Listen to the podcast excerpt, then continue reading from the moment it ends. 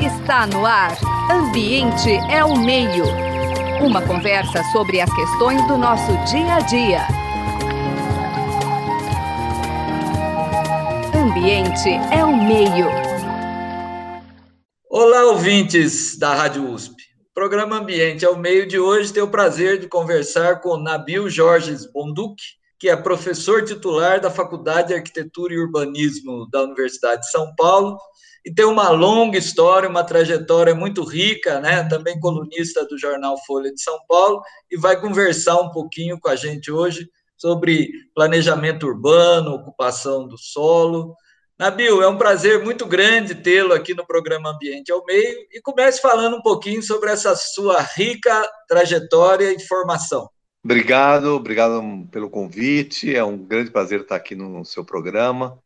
E olha, a minha trajetória é uma trajetória entrelaçada, né? Porque eu uh, sou há 45 anos sou professor, comecei ainda como estava na faculdade, dando aula em cursinho e no colegial, né? Depois passei pela algumas faculdades privadas, fui professor em Taubaté, é, de História do Urbanismo, né? História da Arquitetura e do Urbanismo, uhum. fui, fui professor também da Belas Artes e há praticamente 35 anos eu sou professor da USP, né? Professor em São Carlos, fui de, professor de São Carlos de 86 até 2005 e já quando era professor lá fiz o concurso para FAO então, eu já fiz dois concursos na USP, né? fora os outros concursos.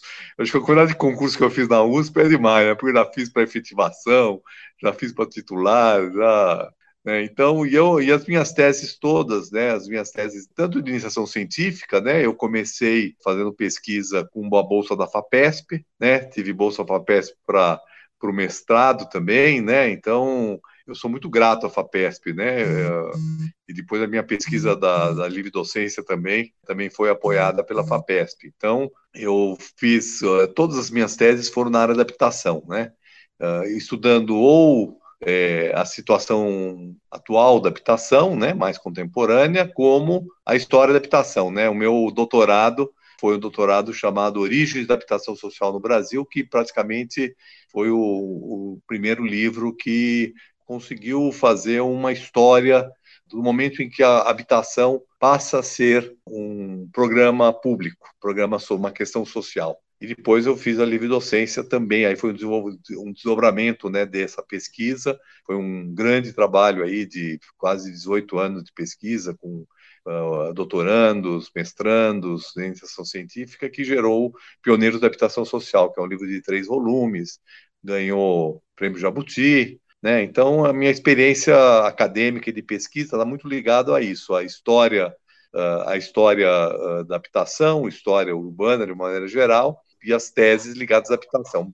Só que exatamente por essa ligação com a habitação, eu também acabei tendo uma trajetória uh, em termos de políticas públicas de habitação. Né? Então, comecei ainda quando era professor da Belas Artes, é, fazendo. Nós criamos um laboratório chamado Laboratório de Habitação, que trabalhava fazendo, na verdade, o que nós chamaríamos na USP de extensão universitária, né, que era um trabalho de assessoria aos movimentos de habitação lá no começo dos anos 80, né? E ela, inclusive, a minha tese de mestrado, que era sobre história da habitação, eu deixei, acabei deixando ela para o doutorado, certo? E fiz, uma, um, e fiz o meu mestrado sobre essa experiência né, que chama Habitação e Autogestão, Construindo Territórios de Utopia, que tem a ver com, essa, com esse trabalho. E aí, em função desse meu envolvimento com a habitação, eu fui também crescentemente me envolvendo em políticas públicas de habitação. Então, no governo da Luiz Erondina, eu fui superintendente de habitação popular, né, e com isso é, nós desenvolvemos vários programas, inclusive alguns que a gente testou no laboratório, programa de habitação e autogestão, urbanização de favela, depois nós pusemos, pusemos isso em prática né, na, na gestão da Erondina. É, eu tive uma passagem também pela Câmara de Vereadores. Na Câmara de Vereadores, eu fui relator do plano diretor de São Paulo, né, em 2002 e depois novamente em 2014. E isso foi, de alguma maneira, acabou marcando a minha inflexão de ser professor de história da, urbani, da urbanização para ser professor de planejamento urbano, né? Porque foi quando eu vim para a FAO. Então, é exatamente nesse período, quando eu tinha acabado de ser relator do plano diretor, que eu fiz o concurso para a FAO na área de planejamento urbano. E aí eu vim para São Paulo, né, para trabalhar com planejamento na, no, na, na nossa no departamento de projeto e a sequência de planejamento. E, e, quando eu digo que eu tive, né, como está no meu, no meu memorial, né, da livre docência, depois da, da titulação, é, uma trajetória entrelaçada, né, é exatamente isso, porque a minha experiência na universidade, ela foi muito importante para o meu trabalho no poder público, assim como a minha experiência no poder público é muito importante para o meu trabalho na universidade uma vez que eu, quando eu vou, por exemplo, dar aula de plano, de plano diretor, né, eu consigo trazer a prática de um processo de aprovação de um plano diretor e do, dos vários interesses e grupos que estão envolvidos em torno, uh, em torno disso. E isso, isso é extremamente importante quando a gente está numa sala de aula, quando às vezes tem professores que são professores academicamente é, muito preparados, mas que não tiveram uma experiência prática na Câmara de Vereadores, que é onde esses planos são aprovados. Né? E, por outro lado, né, então isso, esse trânsito, né, ele também uh, foi é muito importante quando eu vou para um, por exemplo, exercer um cargo público, e aí, então, a minha experiência acadêmica, ela me permite também trazer componentes que normalmente naquele lugar não, naqueles lugares não, não existem. Então, é claro que também traz dificuldades, né? Porque eu, eu como professor universitário, eu realmente não consigo uh, ter um, um, assim, um tratamento tão superficial das coisas no poder público, na Câmara, que muitas vezes acontece. Mas, de qualquer maneira, é um pouco essa minha trajetória aí e eu também tive outras experiências uh, né, na área de cultura, né, na área de patrimônio histórico. Está ligado também à história né, das cidades, né, mas é uma área específica que eu acabei trabalhando por conta de uma pesquisa que eu fiz também, que gerou um livro chamado Intervenções Urbanas em Centros Históricos, que é talvez um dos poucos livros meus que não são tão focados em habitação, né? Embora tenha dois capítulos lá que também são de habitação, mas o livro trata mais da, da história, da questão do planejamento do, do, do, patrimônio histórico. Bom, uma rica trajetória, né, e, incomum, né, a gente precisaria mais realmente essa, esse interrelacionamento entre vida acadêmica e vida política, né, acho que o Brasil ganharia muito, né, e a universidade também ganharia. Vou abusar um pouquinho da, da sua base histórica, né, essa coisa de ocupação de espaço sempre me vem à mente o livro Cem Anos de Solidão, né? quando o Zé Arcade Buendia ia construir a cidade. Então, no projeto original, né? a mesma quantidade de sol, a mesma distância da fonte de água. E eu fiquei pensando em São Paulo né? e no Planalto, e quando os jesuítas subiram a Serra do Mar e chegaram no Planalto, e já tinha muita gente morando aí, né, Nabil? Eu, eu, te pergunto, os índios tinham uma lógica de ocupação de espaço talvez mais racional que essa que a gente encontra hoje? Dá para dizer isso? Olha, até certo ponto, né? Sim, é, mas veja, uh, quer dizer, é mais ou menos é, óbvio, né? Quer dizer, é óbvio para quem vive no cotidiano, né, do meio ambiente, se você tá, você se situar próximo a uma fonte de água, você buscar uma área plana para, né, para poder, né, ocupar uma área que garanta defesa. Agora, veja que quando os espanhóis, bom, os portugueses e os espanhóis, né, tem até um famoso livro, né, uh, famoso capítulo do livro, do famoso livro do, do Sérgio Buarque de Holanda, né, que é o, o Ladrilheiro e o Semeador, né, o capítulo do Raízes do Brasil, onde ele discute um pouco isso, como os, onde os portugueses vão instalar suas cidades e onde e onde o, os espanhóis instalam. Os espanhóis tiveram uma estratégia, né, de implantação das suas cidades. Foi uma estratégia muito racional, que são as cidades ideais, né, as cidades que vêm das cidades ideais do Renascimento, então um desenho muito é, definido, a praça maior, a quadrícula, a quadrícula hipodâmica, né, com e isso porque também os espanhóis eles vão se, vão se instalar num lugar onde tinha umas civilizações muito avançadas, né, as civilizações incas, astecas, maias, e, e, e, eles vão com um objetivo assim também muito cultural, muito religioso, né, de certa forma se implantar no lugar, se instalar e, de certa forma, fazer com que a sua religião e a sua cultura fosse dominante. Né? Tanto que os espanhóis vão criar universidades, né? E vão fazer cidades que são cidades muito bem estruturadas e também, por outro lado, os espanhóis estavam priorizando, né, a ocupação da América.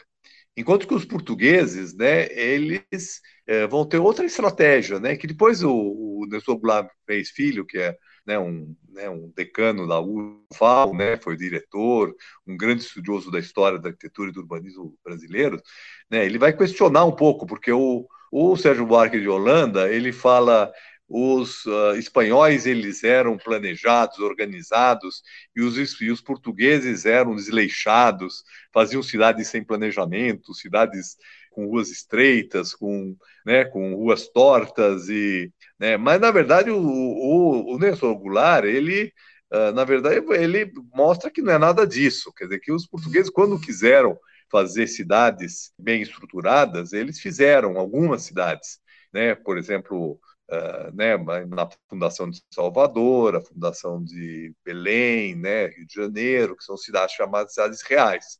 Né? As demais cidades, os portugueses naquele momento, século XVI e XVII, eles não estavam preocupados com a América, e não estavam preocupados em se impor a cultura que estava aqui. Pelo contrário, eles estavam preocupados com a Índia, que era fornecedora das especiarias, eles tinham descoberto o caminho das Índias, e eles queriam é tomar posse do lugar né, para não perder, quase como guardando aquilo para o futuro. Então, eles vão, na verdade, é, deixar meio solto esse processo, né, quando é criada as capitanias hereditárias e depois as sesmarias e as câmaras de vereadores que têm muita autonomia para né, gerir o seu território. Quer dizer, eles, de certa forma, descentralizam muito essa gestão num primeiro momento, depois com o Marquês de, de, de Pombal, lá no século XVIII, isso muda. Mas então as cidades, é, é, a ideia dos semeadores, vão semeando cidades, né? semeando povoados, vão se miscigenando com os índios, incorporando um pouco da cultura dos índios também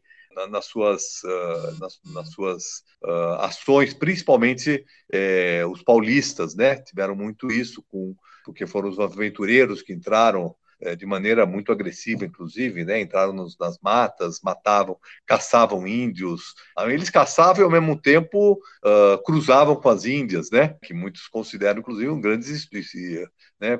processos de estupro né? contra as índias. Né?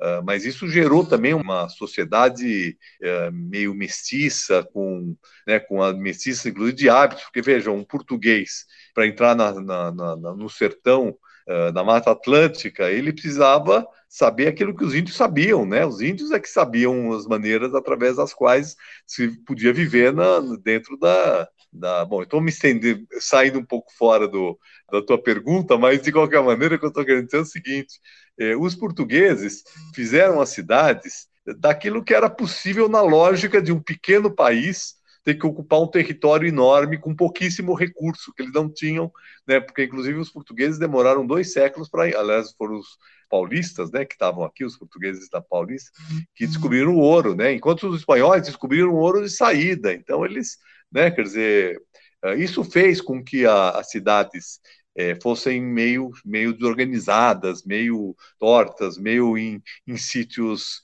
inadequados, porque elas surgiam muito ao acaso. E veja que isso tem a ver, né? Eu, quando eu, eu participei de uma homenagem ao Sérgio Buarque de Holanda, e eu, e, bom, quando você faz homenagem para um, né, uma pessoa como ele, que foi tão importante né, na, nossa, na nossa história, né, na história do pensamento intelectual brasileiro, embora também tem críticas, né, por exemplo, né, hoje tem alguns intelectuais que são ferozmente críticos ao, ao Sérgio Marques de Holanda e todos os intelectuais da USP, né?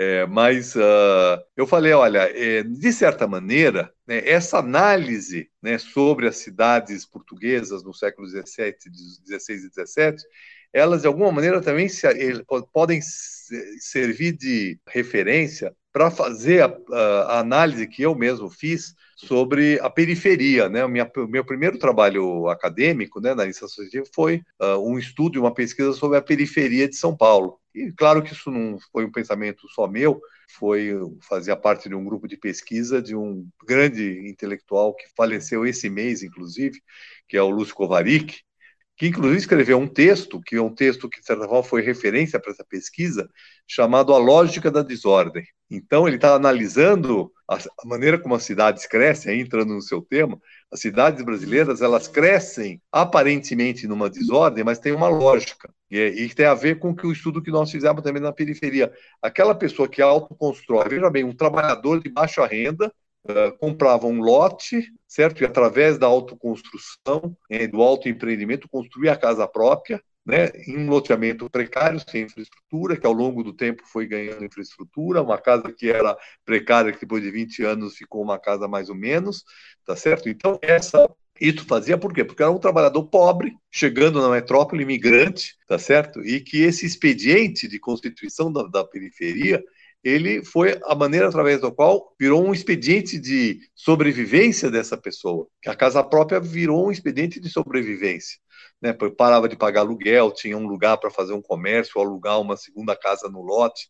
Então a cidade cresceu dessa maneira desordenada, por uma certa lógica também de um capitalismo selvagem que nós tivemos aqui, né, que cresceu remunerando mal a força de trabalho e que, uh, de certa forma, mas que de certa forma uh, gerou aí uma cidade onde as pessoas puderam morar. Né? Então, né? Eu acho então, que, finalizando, é um pouco isso. Né? As cidades são desordenadas, não porque as pessoas querem, mas porque as condições concretas elas acabam levando a isso. É, e aí, já trazendo para o presente, né, a tua fala me motivou um pouco a pensar também, quer dizer, de um lado, a necessidade de se virar, vamos dizer assim, do trabalhador, né, num contexto de hiperexploração, e de outro lado uma omissão do poder público também, né? Quer dizer, a sensação que a gente tem é que o poder público de um lado ele tem políticas, né, para a classe média, pelos mecanismos de mercado, os loteamentos, né, a City Lapa em São Paulo, quer dizer, toda aquela aquela ideia, né, meio idílica assim, e a periferia que se vire, né? E eu acho que você viveu experiências no sentido onde o poder público começa a interferir um pouco nesse processo, né? Quer dizer, nós ainda estamos nessa barbárie, houve avanços, agora estamos nos recuos, agora estamos viajando aí no século XXI já, né, é? Eu, eu acho que nós tivemos grandes avanços em relação a isso, não tem dúvida nenhuma. Quando eu fiz o meu primeiro estágio na Secretaria de Planejamento, é, nos mapas, eu tinha que localizar as escolas e os postos de saúde no mapa para poder se planejar a implantação de postos de saúde. E uma coisa bem curiosa que a gente, que a gente percebeu na época é que, bom, as favelas não estavam nos mapas de loteamentos clandestinos, ou seja, não existiam formalmente na cidade, certo? Então, e estou falando isso aí do segunda metade dos anos 70, né? Fazem o quê? 45 anos. Nós avançamos muito em relação a isso, no reconhecimento da cidade real, na necessidade de urbanizar esses assentamentos. Foram essas quatro décadas, foram quatro décadas. Por exemplo, as favelas não tinham água e luz, né? Então foi, teve o plano de implantação de água e luz, urbanização, regularização e toda uma trajetória aí de reconhecimento do direito à habitação e programas públicos de habitação. Eu eu estudei lá as origens, lá quando não tinha nenhum programa de habitação, né? Lá nos anos 30, praticamente não tinha nenhum programa de habitação e vão surgindo, com Getúlio surge, depois com a ditadura militar é criado o BNH, e com todas as críticas produziu 4 milhões e meio de habitações financiadas, que não atingia a base da pirâmide, mas atingia é, um setor uh, assalariado de três, quatro salários mínimos, né, que já era alguma coisa, né, depois nós tivemos alguns programas municipais, entre os quais que eu participei aqui, que pensou programas alternativos, né, como autogestão, habitação, urbanização de favela, já dentro desse reconhecimento da cidade real. E a gente vai chegar no Minha Casa Minha Vida, né, e mesmo os programas do CDHU anteriores, né, logo depois desses da Prefeitura de São Paulo,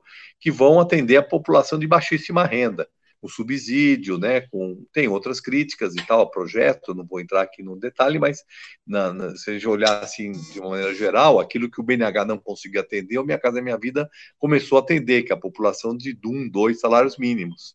Né, se produziu 2 milhões de unidades habitacionais, mais ou menos, para essa faixa. Né, claro que o, o déficit as necessidades habitacionais é muito maior, mas E agora a gente está vendo um retrocesso, né? O governo federal paralisou esse programa, né, que tinha muito subsídio, e nós estamos vendo aqui no estado de São Paulo o governador uh, Dória querendo extinguir o CDHU.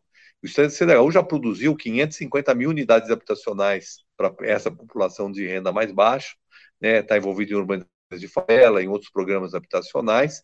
Foi, já foi sendo esvaziado nos últimos anos, é verdade. Né? De certa forma, é, se esvaziam os órgãos para depois ficar mais fácil extingui-los, né? E nós estamos tramitando hoje na, na, na Assembleia, né, o, o PL 529, que é um projeto maligno como um todo, né, que extingue o CDHU, extingue a MTU. A MTU é uma empresa metropolitana de transportes públicos que é fundamental para o transporte uh, intercidades metropolitanas, né? Que faz todo o transporte assim daqui de São Paulo para Osasco, para Guarulhos, para né, para Franco da Rocha, para todos os municípios, né, ABC, tudo, é a MTU, né? Então você precisa ter uma empresa pública para poder cuidar disso. Não adianta, ah, vou fazer concessão, né? A concessão precisa ter um planejamento que é eminentemente público. CDHU é a mesma coisa, precisa ter um planejamento habitacional, além do subsídio, né? É, e esse projeto extingue CDHU, MTU, extingue também uh, importantes institutos de pesquisa, né, como o Instituto Florestal, né, o Instituto Geológico, uh, né, o, é muita, muita coisa importante. O Instituto Geológico tem uma importância, por exemplo, na questão da, das áreas de risco, da detecção das áreas de risco nas cidades, né, que é um problema habitacional sério também. Então, sem falar da, da, do ataque às, a, aos fundos, aos minguados fundos das universidades, e ao fundo da FAPESP. Eu quero terminar aqui falando da FAPESP, como comecei falando da FAPESP, vou terminar falando da FAPESP. Né? Nós não vamos ter um país desenvolvido, né? um país é, que vai para frente com soberania, se nós não tivermos nossa capacidade de pesquisa, né, apoio para os pesquisadores, apoio para pesquisas de ponta, para a formação de quadros. Eu, eu tive, se eu não tivesse sido o bolso da FAPESP de iniciação científica, de mestrado, não sei se eu teria tido a trajetória acadêmica e de pesquisa que eu tive. Né? Então, uh, se eu não tivesse tido apoio da FAPESP, não teria feito essa pesquisa que levantamos praticamente toda a produção habitacional dos anos 30 aos anos 60, né, documentada com no Brasil inteiro. Então, nós não podemos tratar a FAPESP como uh, um lugar que está tendo superávit, né? A FAPESP tem que trabalhar com pesquisa de longo prazo. Ela faz uma, se, se ela faz uma, um, firma uma bolsa de doutorado de quatro anos, certo? Ela tem que ter uh, fundos para durante quatro anos apoiar aquele se o, se, o, se o dinheiro que sobrou no final do ano no, for apropriado, né, como é esse projeto de lei determina, é apropriado pelo Tesouro do, do Estado, a, a, a, a FAPESP perde toda a possibilidade de planejar seu trabalho de pesquisa, de fomento e né? Então, isso estou falando da FAPESP, poderia estar falando aqui do CDHU, do MTU, né, de todos esses órgãos que estão sendo extintos né, por esse projeto de lei. Então, né, as universidades hoje estão bastante mobilizadas para discutir essa questão, porque é uma questão realmente muito séria e compromete o nosso futuro. Né? Eu acho que em todos os sentidos. E, e veja que o, o, CDHU tem um acervo, tem um pessoal técnico. Quer dizer, quanto tempo a gente leva para formar uma equipe técnica né, especializada numa certa área? Depois, para reunir essa gente de novo, se for o caso, né, se ela efetivamente for uh, desestruturada, vai ser terrível né, para para nossa para essa área, né? E isso, isso a gente vai perdendo. Então, um país que tinha uma perspectiva muito positiva alguns anos atrás, né, de crescimento, a gente estava fazendo ciências sem fronteiras, né, levando nossos estudantes para o exterior para estudar, para voltar, fazendo um intercâmbio que, que a China faz, né? A China tem essa virou essa potência porque ela pôs os estudantes dela estudando lá em estudando lá nos Estados Unidos, né? E hoje a China está na frente no 5G em relação aos Estados Unidos. Os Estados Unidos está, o Trump está lá querendo boicotar tudo que vem da China, porque sabe que a China hoje tem é, capacidade de produzir coisas que nós no Brasil não temos capacidade de produzir e, e nem os Estados Unidos está na frente. Então é, isso que é um país soberano, um país autônomo, e o Brasil tem tamanho, tem população, tem um, né, um, tem um conjunto de condições, é, vamos dizer assim, de clima, de território, né, de população, de qualificação. Por mais que nós tenhamos problemas graves de educação, nós temos né, o crescimento da população universitária é notável nos últimos anos, temos que melhorar em todas essas áreas, mas uh, para ser uma, uma grande potência, né, e infelizmente nós estamos aí numa, num momento que eu, eu, eu parece não tem um projeto de país, né, então as nossas instituições são desmontadas. Pois é, professor Nabil, eu sou de uma geração um pouquinho mais nova que a sua, não muito mais nova, e acho que nunca esperaríamos né, viver isso que estamos vivendo. Mas eu acho que a experiência histórica, né, o senhor que gosta tanto de história, mostra também que as coisas mudam, né? Às vezes mudam para pior, né? Mas quer dizer, a gente veio aí de um país depois da Constituição de 88 que a gente viu um avanço no, né, do ponto de vista da tolerância, do ponto de vista das políticas públicas, né, do ponto de vista de implementação dos direitos sociais. Então, para concluir aqui o nosso programa, nessa conversa tão boa, eu pergunto assim, que mensagem você deixaria aí, né, principalmente para os nossos alunos, né, para os jovens, para essa juventude brasileira, né? Olha, eu acho que a mensagem é uma mensagem otimista, apesar dessa situação difícil que nós estamos vivendo. A gente tem que ter otimismo, a gente tem que ter otimismo para uh, ah, lutar por aquilo que a gente que a gente acredita, né? E eu também deixaria um, uma mensagem da necessidade do diálogo. Nós temos que dialogar, nós não podemos ter um país polarizado, as pessoas não ouvirem umas às outras, né? E a universidade é o lugar para isso, é o lugar para diálogo, para questionamentos, para para avanços, para sínteses também, né? Então nós precisamos, e acho que essa mensagem é a mensagem que eu deixo aqui para os nossos estudantes e para todos os nossos ouvintes, porque nós precisamos, uh, de fato, sair de um, momento muito difícil que nós vivemos, momento de muita polarização, muita dificuldade de conversa, de diálogo, né, para um outro momento. Vamos, vamos, uh, vamos entrar de, né, sem uh, sem preconceito, sem intolerância. Né? Nós temos que fazer alguma coisa para que as nossas cidades e nosso país ele possam uh, ter uma vida melhor.